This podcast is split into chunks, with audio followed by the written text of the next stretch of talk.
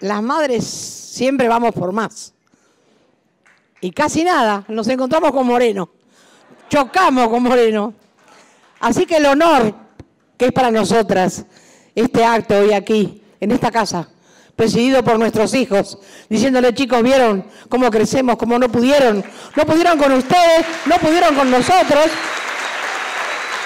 Y la verdad que el que vamos a volver, me parece que va a ser cortito. Vamos a volver sin irnos. Es una cosa muy loca, pero yo lo siento así. Volvemos sin irnos, porque estamos acá, estamos peleando. Esta mañana estuvimos en el Asca.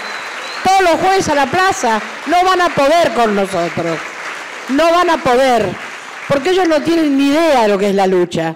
Ni idea de lo que es la lucha tienen ellos. Ellos lo único que tienen idea es un odio de clase que los mata. Un odio de clase del gorilismo brutal. Hoy hablaron unas viejas diciendo que me iban a matar, que me van a degollar, que son de Vicente López, 100 mujeres, y yo le dije que afilen bien el cuchillo porque tengo el cogote duro. Así que, compañeros, estas charlas que hemos conversado con el compañero Moreno son conversaciones, días de hablar de política, pero sobre todo para que no nos desperdiguemos, para que no nos vayamos para ningún lado. Nadie puede hacer algo solo. Ni el kirchnerismo puede estar solo, ni el justicialismo puede estar solo, ni el peronismo puede estar solo. Tenemos que juntarnos sí o sí, bajo la conducción de Cristina, como todos sabemos, pero con un proyecto que es el único.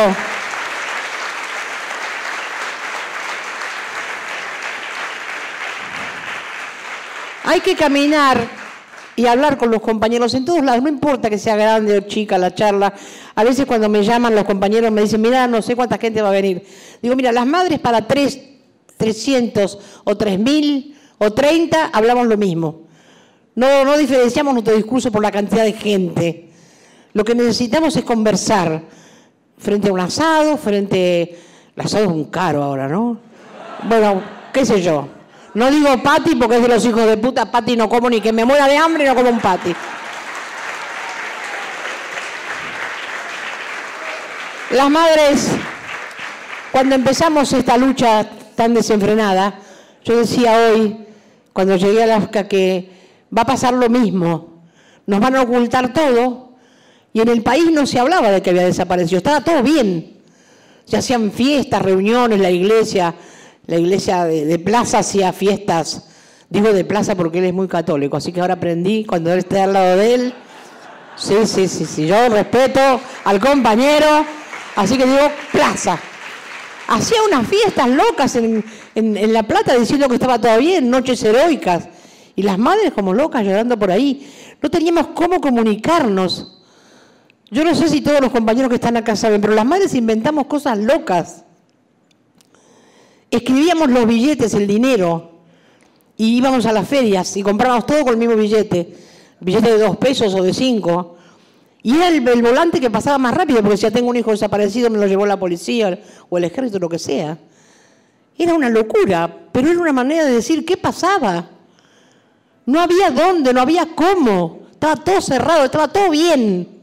Y es lo que quiere este hijo de puta de Macri que está todo bien, pero él no quiere, está asustado, está asustado, es como un gato apaleado, está cagado en las patas, no quiere asumir, no sabe qué hacer, no vino la cara del loco que pone cuando habla, no sabe lo que dice. Entonces, como no quiere asumir, se fue ahora, se fue, no sé a dónde, dice a veranear, a descansar, porque está como loco, tiene miedo. Tiene miedo porque se le fue la mano, se fueron de mambo. Y es la primera vez que llega una dictadura al poder por medio de los votos. Eso es muy peligroso. Una dictadura por medio de los votos del pueblo, ¿no? Dicen que los pueblos no nos equivocamos, a veces sí. A veces nos equivocamos. Y esta vez nos equivocamos fiero, ¿eh? Por poquito. Y yo critico mucho a la izquierda, siempre la critico, a la izquierda esta que tenemos nosotros, vernácula y famosa, que nunca junta más del 4%, pero parece que son los dueños que mandó a votar en blanco y ahora resulta que defiende a la gente que la cagan a palo porque ellos mandaron a votar en blanco.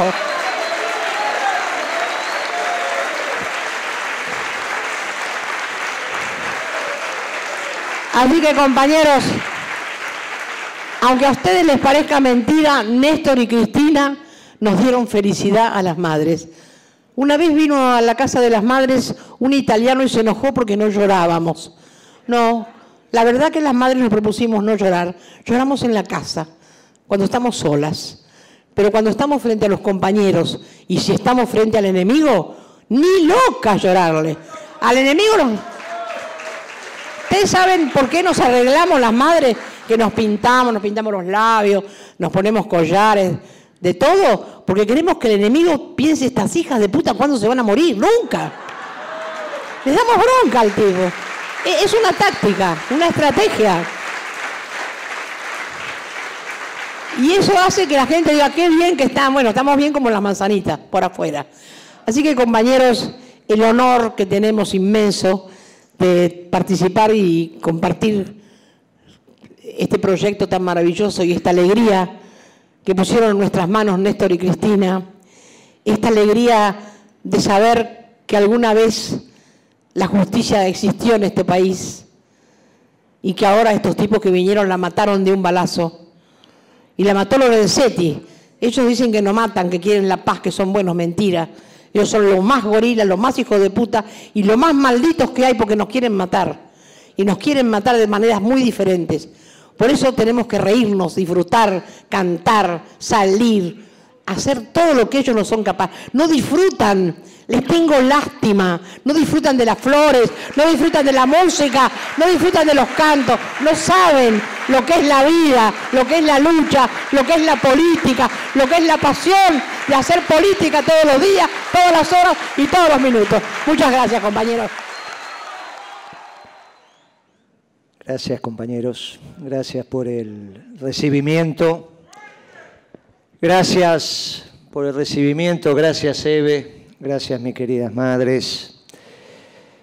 Eh, gracias por invitarnos a esta tu casa que es nuestra casa y así la, y así la sentimos, y así la sentimos. Gracias Peretti, gracias a mi, gracias a mis queridos compañeros del alma mis queridos compañeros del alma que allá nos están mirando y mis queridos compañeros del alma.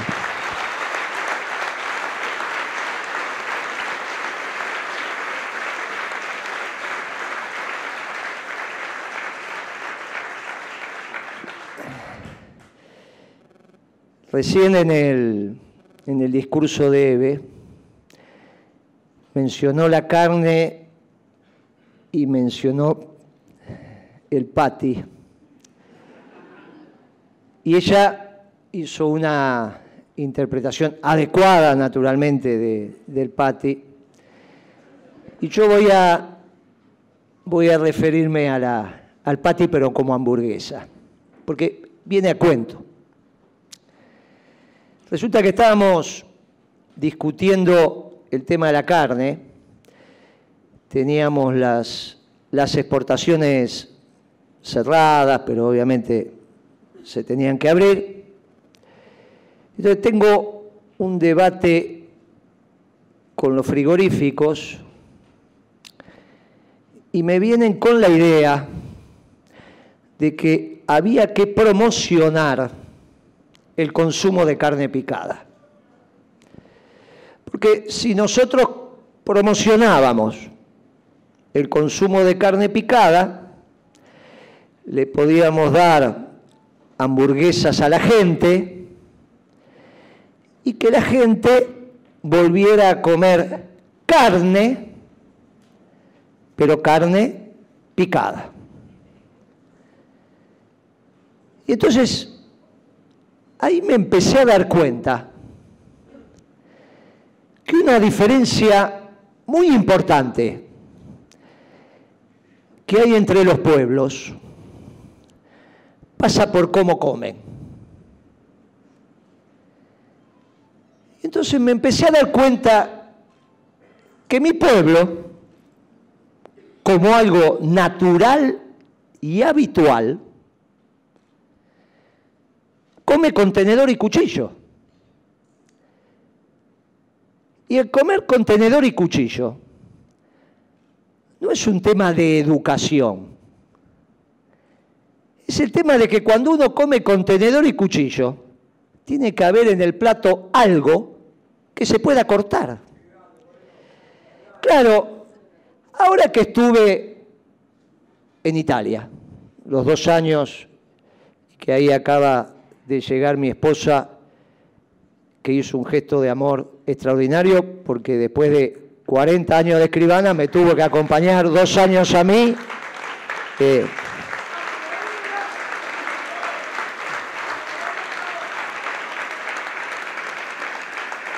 y ahora vuelve a ser escribana, porque alguien, alguien tiene que laburar en casa, así que... ¿Eh? Te enseñó Evita, es cierto. Enseñó Evita el gesto de amor. El gesto de amor lo enseñó Evita. Resulta que, obviamente que los italianos son expertos en su comida, hicieron un culto de su comida, pero uno observa que al mediodía, al mediodía, comen con las manos se comen un panino, ahí un sanguchito, pedazo de pizza, alguna cosita. Y acá se come de verdad al mediodía.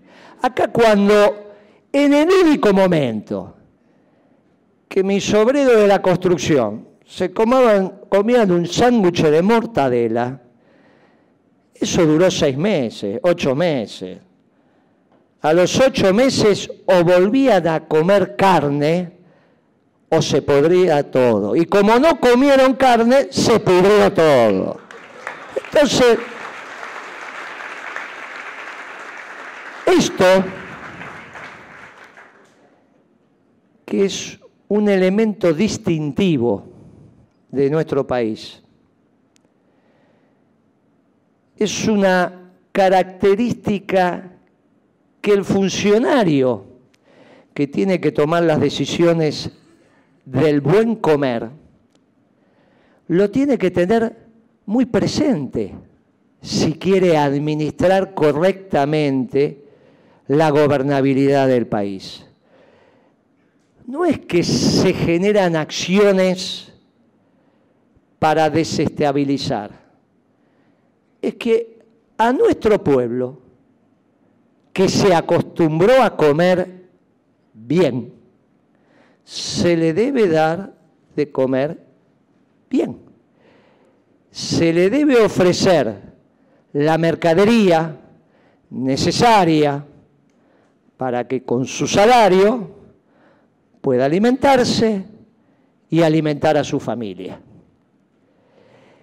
Si esto no se produce y empezamos a tener problemas, por eso el presidente Kirchner, cuando toma la decisión de administrar el comercio interior, es porque tiene muy claro este panorama, que son los puntos de ruptura entre la felicidad de la gente y la angustia de la gente. Y esto lo enseña el tránsito diario con el pueblo. Por eso le dijeron, y se lo dijeron hace menos de una semana, a los pobres, mírenlos a los ojos, no los miren desde arriba. Porque si no se entiende la vivencia del pobre, se malinterpretan las situaciones y después los procesos con su propia dinámica se van acelerando. Y es la propia lógica del proceso. No se le puede sacar la comida a la gente. No se le puede sacar la comida a la gente. Y es obvio que cuando uno aumenta los precios, lo que está haciendo es eligiendo qué parte de la gente deja de comer. Todos entendemos, todos entendemos, cómo es el proceso de un remate. Aparece un cuadro, aparece un animal de valor, aparece algún objeto, y todos entendemos que el que más ofrece se lo lleve. Y nadie protesta. Si aparece un cuadro, ahora a ver, ¿quién se quiere llevar este único cuadro? Y bueno, el que más ponga, se lleva el cuadro. Y no se produce ningún acto de rebelión, ningún acto de resistencia. El que, para eso es una subasta, para eso es un remate. Ahora, cuando eso me lo quieren hacer con los elementos básicos del buen vivir, empezamos el problema. Porque los precios de la mercadería es el remate diario. Lo que pasa es que no nos damos cuenta. Porque no es que hay un sallé de leche y pujamos por ese sallé de leche todos. Lo que pasa es que cuando subo los precios, hay algunos que ya no pueden pujar por ese sallé de leche porque no lo pueden comprar y se vuelve a producir el remate, ese remate que nosotros vemos de quién da más. La diferencia es que no tengo las monedas en el bolsillo para llevarme ese bien. Si ese bien es suntuario, si ese bien no es imprescindible, bueno, todos sabemos que el buen vivir nuestro no depende de que podamos acceder al lomo aceptamos en nuestra educación que la oligarquía exportara los cuartos traseros sin grasa, nos ayudaron, ellos se comen lo mejor, viven más años, nos enseñaron que la carne con grasa es más rica y nos dan el asado y nos conformamos con comer el asado. Ahora resulta que también nos quieren sacar el asado y nos quieren venir a enseñar, como me quería enseñar en aquel momento el dueño de un frigorífico, que lo virtuoso es comer hamburguesas. Si ese virtuosismo se empieza a instalar, porque esto es lo que decía, lo que decía Eve,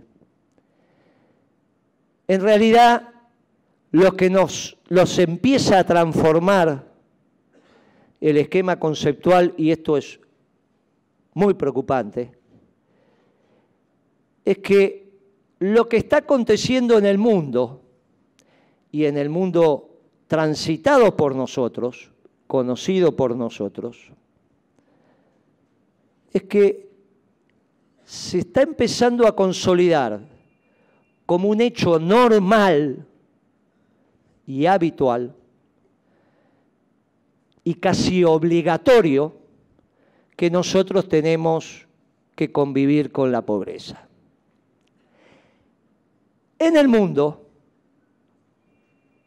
conocido, y estoy hablando de la Europa, estoy hablando de las Américas, la exclusión de parte de la población, incluso para los sectores bien pensantes, no deja de ser un dato.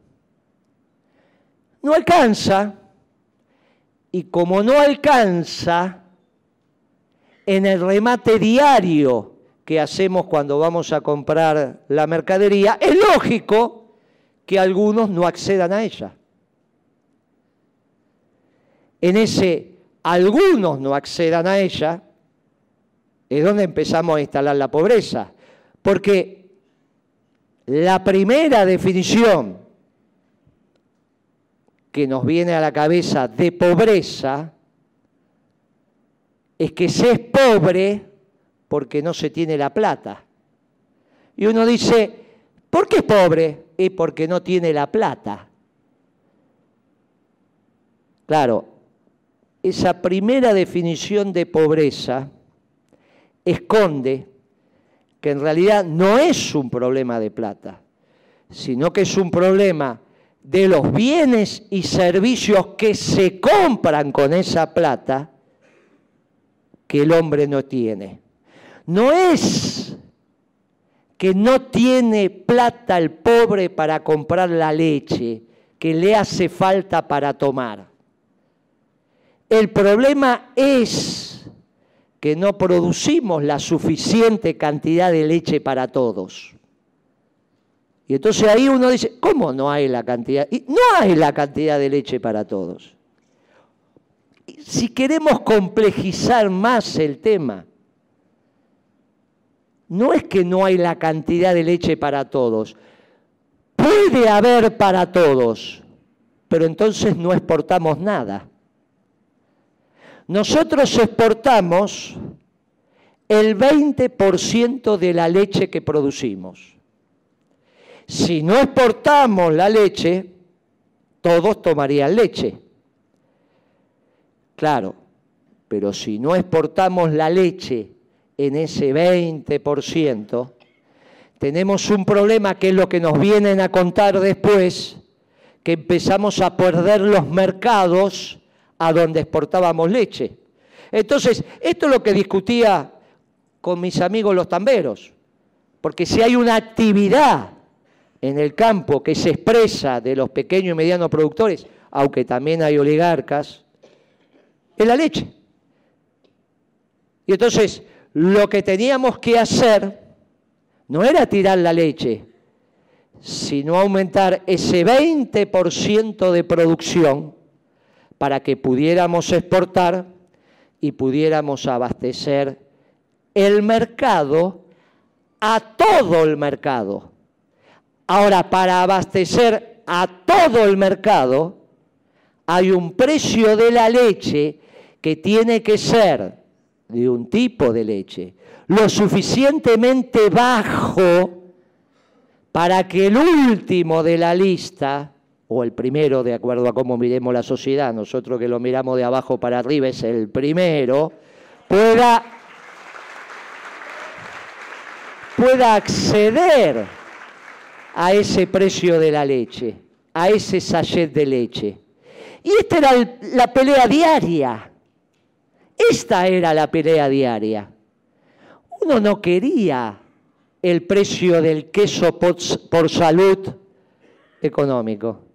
Uno no quería el queso gruyère. Uno quería el sachet de leche. En la discusión que tuvimos la 125, entre otras, a esos dirigentes que debían naturalmente estar del lado nuestro, naturalmente discutir el aumento de la producción y el precio de la leche para los pobres. Como única propuesta para cesar el conflicto de la leche era, muy bien, nos pusimos de acuerdo. Vamos a una cantidad de producción de leche a entregarla a un precio tal que todo el mundo pueda acceder. Le digo una cantidad de leche tal y una cantidad de productos que se derivan de esa leche. Nos tomamos dos o tres días, vamos a la segunda reunión, me dan el listado que ellos habían consensuado y en ese listado que habían consensuado había un solo producto, que era el sachet de leche. Entonces los miro y le digo, pero ni un dulce de leche, ni una cremita ni un queso de rayar para los fideos un domingo de 250 gramos, no de un kilo, un sobrecito. Digamos, algo que haga que, que, la gente, que la gente viva, disfrute. ¿Cómo vamos a comer unos fideos sin queso? No, no estaba discutiendo con Biolcati, ¿eh? no estaba discutiendo con Biolcati, presidente de la sociedad rural, Tambero. Estaba discutiendo con Bussi, presidente de la Federación Agraria, que había dejado muertos en la pelea con la oligarquía. ¿Por qué traigo este ejemplo? Porque nadie va a negar el grito de Alcorta. ¿Cómo vamos a negar las peleas de la Federación Agraria por la distribución del ingreso en la Argentina? Pero ¿cómo cambiaron? ¿Y qué pasó para que cambiaran? Y pasó la vida. Y yo podría venir ahora y decirles, suelto de cuerpo, esto no va a volver a pasar, pero nos mentiríamos. Cuando yo acepté de hacer estos debates donde ustedes quieran, con Eve mientras nos dé la salud, en cualquier lugar, con 3, 30, 300 o lo que sea, es para decirnos la verdad. Estos vienen a cambiar también nuestra estructura de pensamiento sobre lo que está bien y sobre lo que está mal. Nunca, nunca la Federación Agraria, en cabeza de su presidente, podría haber discutido con un gobierno. Yo decía, Estábamos hablando, para los que no escucharon, de, la negociación con, con Bussi alrededor del precio de la leche. no te querían también. Bueno, bueno, bueno, a eso iba a llegar, a eso iba a llegar. Pero en realidad uno llegó con el, con el preconcepto lógico y, y razonable de que con la sociedad rural iba a confrontar como expresión de la oligarquía y con Federación Agraria tenía que acordar, un poco más, un poco menos, pero, pero habían cambiado. Y en la negociación lo que me ofrecían era un sachet de leche y ninguno de los derivados. Entonces yo decía, pero una torta para el fin de semana, un potecito de dulce leche, un poquito de crema, pero ese budicito que hace la, la dueña de casa para... Pero ¿cómo no me vas...? Bueno, ese cambio del grito de Alcorta hasta el 2008 es un cambio que se da en el marco de las relaciones de producción en el campo. Lamentablemente, ese conflicto lo conduce la, oligarquía y acompaña el resto del campo, incluso de los trabajadores. Y nosotros tenemos que tener la suficiente agudeza en el análisis para entender lo que nos pasó. Porque parte de eso se nos puede repetir. Y si no estamos atentos y pensamos que las cosas van a pasar porque van a pasar, por ahí nos llevamos una sorpresa. Ya dije que el mundo conocido, que es el que nosotros transitamos, se está acostumbrando rápidamente a un nivel de exclusión. Rápidamente a un nivel de exclusión. Y ya que me habilitó Eve, voy a decir un paso más. El único, con voz autorizada, que está confrontando con ese mundo que ve que está consolidando la exclusión, es su santidad. Cuando dice, me están armando un modelo que me excluye a los jóvenes y a los ancianos. Me están armando un modelo de exclusión, no de exclusión del 70, 80, 60%, porque eso es muy fácil darse cuenta que no va a caminar. No es tan fácil darse cuenta cuando me arman un mundo del 20% de exclusión. Del 10 quedan dos afuera.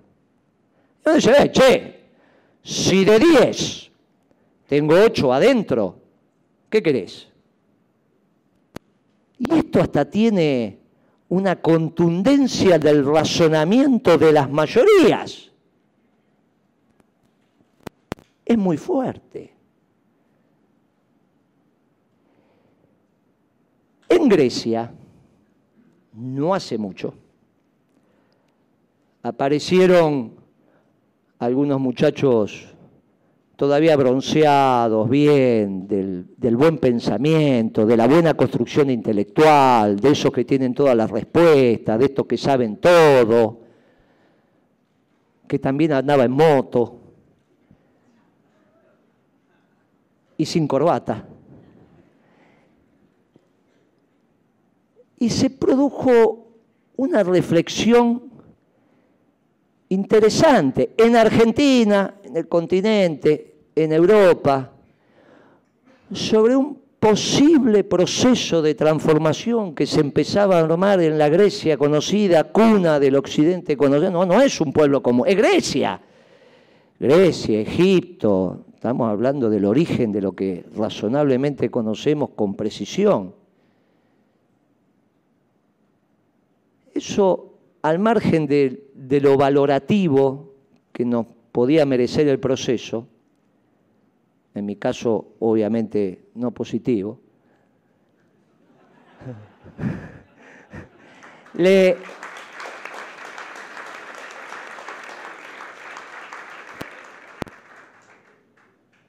se plantaron y ganaron las elecciones desde una alianza social muy contundente,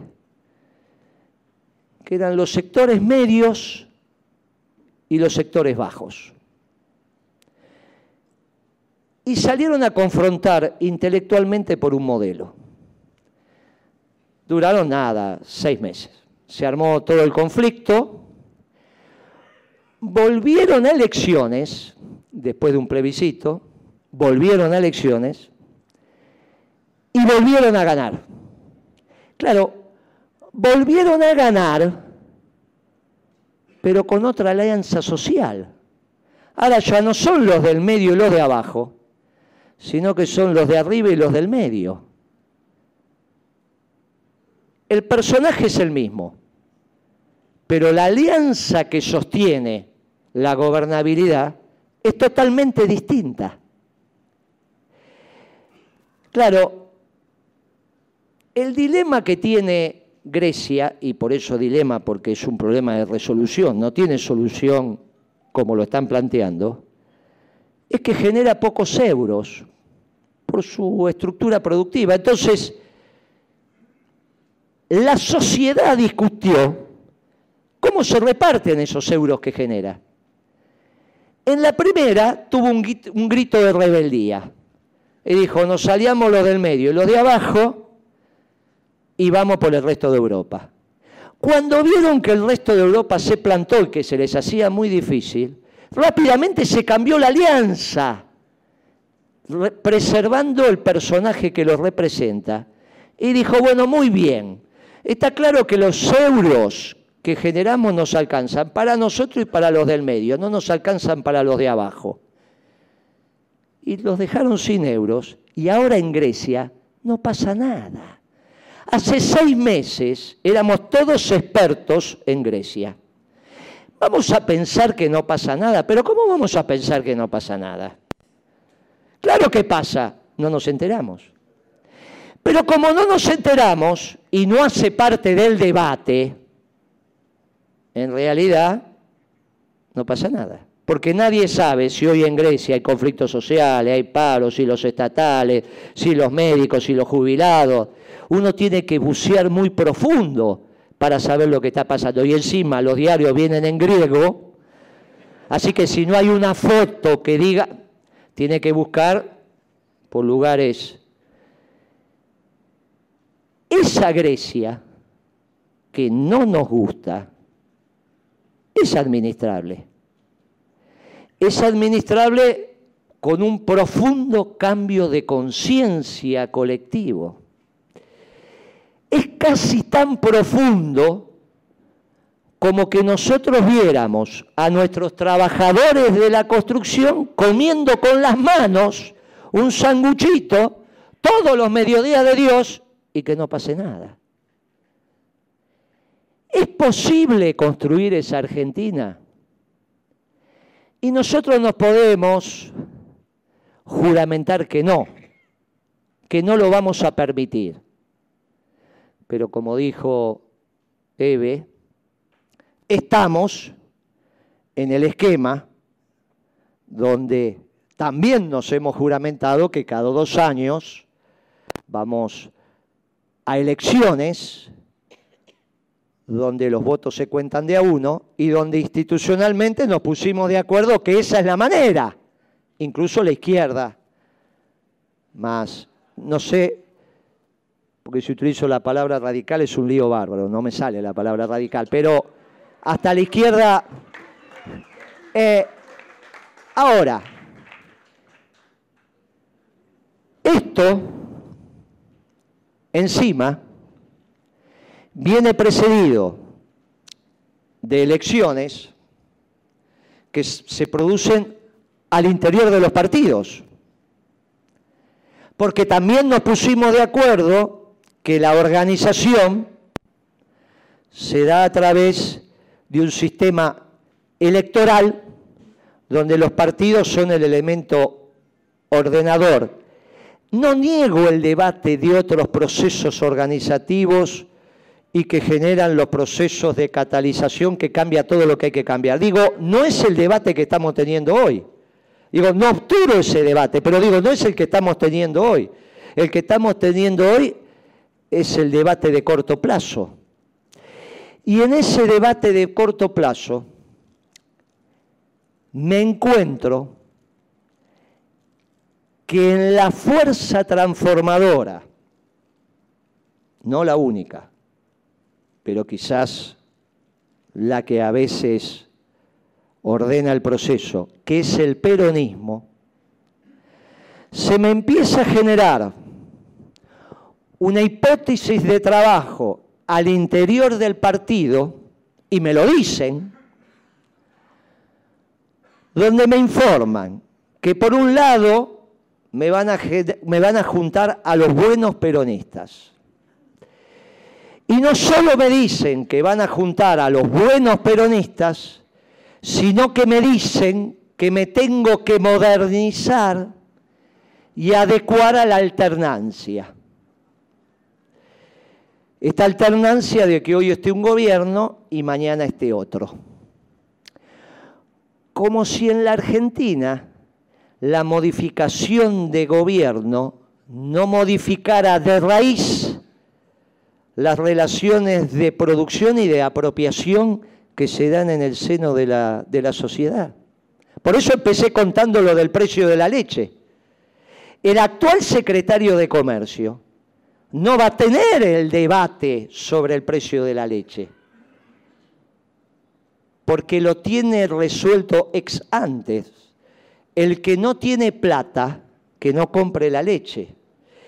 Y si hay, no hay muchos, y si hay muchos que no tienen plata, de corto plazo mejor, porque encima aumento las exportaciones. Claro, la gente que no consume leche es un dato. Deja de tener el criterio del bien y del mal. Dejan de tener la razonabilidad que nosotros tenemos sobre lo que está bien y lo que está mal. Este es un pueblo que con sus distintas vertientes siempre tuvo muy claro dónde está el bien y dónde está el mal y no tengamos ninguna duda que en esto el peronismo, con Perón y con Evita, educó claramente al pueblo dónde estaba el bien y dónde estaba el mal. Cuando Evita decía, nuestros enemigos los oligarcas, hablaba del mal. Y cuando hablaba de mis descamisados, de mis desposeídos, de mis pobres, hablaba del bien. Pero hoy, esto como debate, me lo plantean nuevamente. Lo primero que me hicieron, y en esto también es mi crítica a ciertos sectores de los bien pensantes, me quitaron la categoría oligarquía. Hoy la categoría oligarquía no hace parte del debate. Pero ¿cómo no va a ser parte del debate? Nosotros, cuando llegamos al gobierno, una hectárea de tierra en la zona núcleo estaba entre 3.000 y 5.000 dólares la hectárea. Mi hombre de campo acá y amigo personal no me deja mentir. Cuando nos vamos del gobierno, está entre 15.000 y 18.000 dólares la hectárea, en la misma zona. O sea que le valorizamos su propiedad tres veces. Esto me molesta. Y no, no, qué sé yo, te da un poquito de envidia, vamos, qué sé yo. Vos tenés un autito, tenés una casa, el otro. Pero vos, ¿cuál es el problema? El problema es, volviendo al caso de la leche, que la mitad de la leche que ustedes consumen se hace sobre tierra alquilada. Entonces, no es lo mismo que yo como tambero y él como tambero, que le alquila la tierra a un oligarca, le pague el alquiler sobre un valor de 3 a 5 mil dólares la hectárea, que a uno sobre 15 mil y 18 mil, porque el porcentaje que me cobra es constante. Pero si aumento la base sobre la cual te aplico por el precio de la hectárea, porque lo valoricé, lo que vos me tenés que dar es más te alquilo por un X porcentaje, pequeño, pero no es lo mismo que se valorice a 3.000 que se valorice a 15.000. Fíjense lo que le pasa al modelo nacional y popular. Cuanto más exitoso es, puede comer la gente, se valoriza la tierra, y a través de la valorización de la tierra me aumentan los costos del producto y me aumenta el precio de los alimentos. Cuanto más exitosos somos, no tenemos que pelear. Eso era la administración del comercio interior.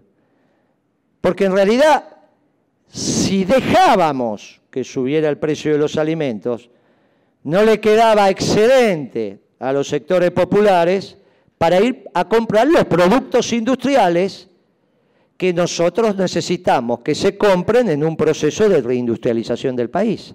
Entonces, nuestro modelo era muy sencillo. Era ingresos populares, alimentos baratos, me sobra la plata, compro manufactura, con manufacturas hago empleo y estoy en el círculo virtuoso. La puedo complejizar, podemos hablar, hacer funciones, escribir, pero esto es, es tan fácil como hacer un café con leche. Es fácil. Y si uno lo explica, es fácil. Ahora también explica los conflictos. Porque es claro desde acá entender que como lo que estábamos discutiendo es la plata que se lleva el oligarca, la plata que se lleva el oligarca es la plata que no se lleva el pueblo. Ahora, cuando en vez de la categoría oligarquía empezamos a utilizar categorías difusas de análisis, la gente se confunde. La gente se confunde. Entonces, primer elemento para el debate, volvamos a las categorías simples. Patria, antipatria, pueblo, antipueblo. Y volvamos a la categoría que siempre tuvimos, donde estaba claro, y hasta en las canciones populares, que cuando se expresaba el oligarca era en contra del pueblo. ¿Qué nos pasa ahora? Y ahora se empezó a expresar el oligarca. Se está expresando con brutalidad. Y yo les diría, tengamos cuidado con eso también. Porque me parece que aprendieron a expresarse de otra manera. Lo que está claro es que ejercen el poder. Lo ejercen ejercen el poder. Sí, ejercen el poder. Ejercen el poder. Y para ejercer el poder y empezar a transitar para dejar excluidos en la sociedad, tienen que utilizar su aparato de represión sin ninguna duda.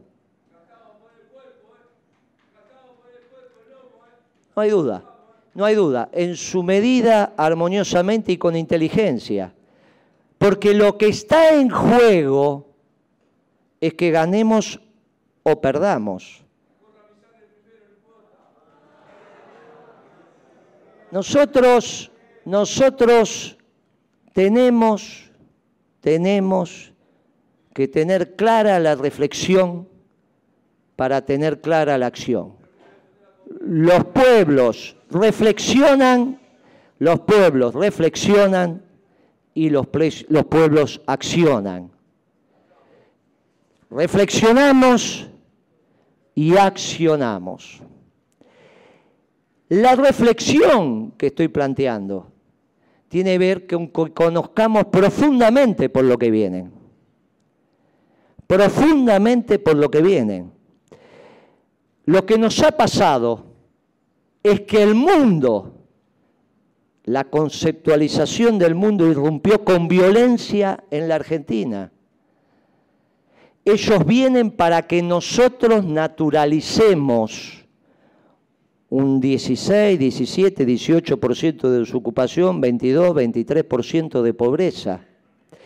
Si ellos nos plantearan a nosotros un 50% de pobreza y un 30% de desocupados, está claro que este modelo es absolutamente inviable, pero no es el que vienen.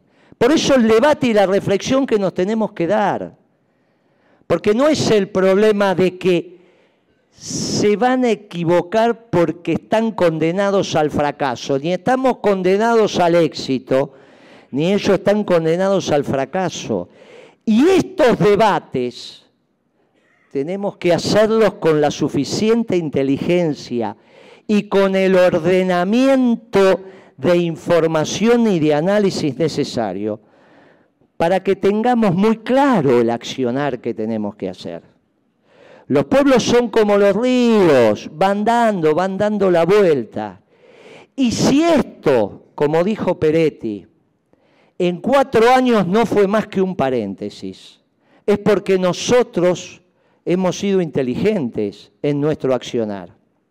¿Y cuál es la inteligencia hoy del accionar? Y lógico que vamos a tener debate. Yo vengo a plantear uno, que quizás no convenza al conjunto, pero yo le estoy hablando desde mi verdad relativa, como nos enseñó Kirchner, y a transitar un sendero de acumulación posible en el marco de lo que el sistema nos habilita la discusión, que es cada dos años elecciones legislativas, cada cuatro ejecutivas. Muy bien, no hay esto, yo no, no, no hay ninguna duda de lo que uno puede plantearse y de lo que uno puede debatir. Yo lo que vengo acá ante los compañeros es a reflexionar todos juntos desde mi verdad relativa y no hacer el discurso motivacional para que nosotros estemos en condiciones de tener más adrenalina, que también lo sé hacer, cuando tenemos la verdad histórica, pero necesito hoy que mi verdad relativa sea comprendida por el conjunto. Y mi verdad relativa la vengo a hablar desde mi pertenencia al peronismo, por la generosidad de Eve o por la comprensión política de Eve de decir, los peronistas hoy tienen mucho para dar y para acompañar. Y de ahí la invitación y la generosidad y lo que yo digo. Y desde esta verdad que vengo a hablar, para que reflexionemos y encontremos el conocimiento entre todos, porque el conocimiento individual no existe, existe el conocimiento que construimos entre todos. Y digo, no es que en Europa no hubo las luchas sociales que todos conocemos, porque cuando leemos la historia del movimiento obrero y la historia de las luchas populares, Europa tiene mucho para decirnos, pero hoy ese debate no está. Y está encarnado que hay un espacio de exclusión justificado hasta por los bien pensantes. Si yo tengo claro por qué vienen y cómo vienen, es que puedo plantearme una estrategia de cómo quiero confrontar. Yo vengo a decirles hoy, miren, estos vienen por un cambio de conciencia, por un cambio de nuestra matriz de pensamiento. Vienen para cambiarnos de raíz dónde está el bien y dónde está el mal. Ninguno de nosotros acepta la exclusión. Ninguno de nosotros acepta la pobreza.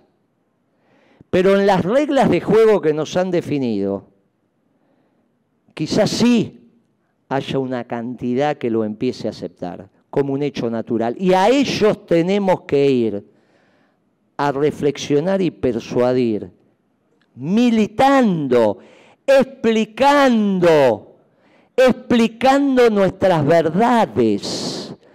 Nosotros no podemos permitir que en este país se cambie lo que está bien y lo que está mal. ¿Dónde lo tengo que hacer yo? Lo tengo que hacer en el seno del peronismo.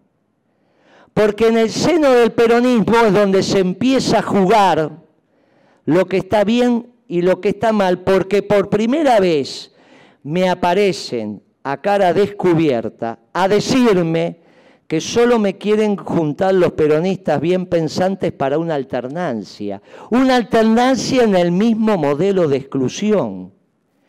Y desde ahí viene mi militancia a impedir esa situación. Por eso salimos a la cancha. Yo sé que cuando salimos a la cancha y salimos a hablar, porque cuando los peronistas hablamos, hablamos, se empiezan a polarizar las situaciones. Alguien le tiene que decir a Massa, mirá, no es un problema de que seas parecido al oficialismo. Alguien le tiene que decir, el peronismo vino a esta patria de la mano de Perón y de Eva y fue continuado entre muchos de los mártires que tenemos por los mejores de la generación como fueron Néstor y Cristina para que en este país nos estructure una exclusión. No es que nosotros nos vamos del gobierno sin pobres. Nosotros nos vamos diciéndole a la sociedad, todavía tenemos pobres, no está el trabajo terminado. Ese fue el último discurso de Cristina. Hasta el último pobre, nosotros no, no terminamos nuestro trabajo. Pero hoy me viene en el peronismo un debate desde otras corrientes diciéndome, nosotros el trabajo de los peronistas no es terminar con la pobreza, es explicarle a la sociedad que pobres va a haber siempre. Y que entonces, si ellos nos plantean un modelo, nosotros aceptamos ese modelo y lo que generamos es una alternancia. Y me lo han dicho con claridad, no han escondido el pensamiento. Y ante esto nos tenemos que revelar. Pero hoy con la mano en el corazón, en una posible interna, ¿cómo estarían los tantos? Porque no me sirve quedarme con las canciones. No me sirve quedarme con las canciones. Yo necesito Después te vamos a dar, para un poquito. Yo necesito, yo necesito, necesito tener los instrumentos que me permitan tomar decisiones dentro de las reglas de juego que me han establecido. En ese marco, yo es que lanzo la opción de decirle a los compañeros, miren, la única posibilidad que nosotros tenemos de confrontar con ellos en la interna, es que hagamos una afiliación masiva de los que así lo entiendan al movimiento.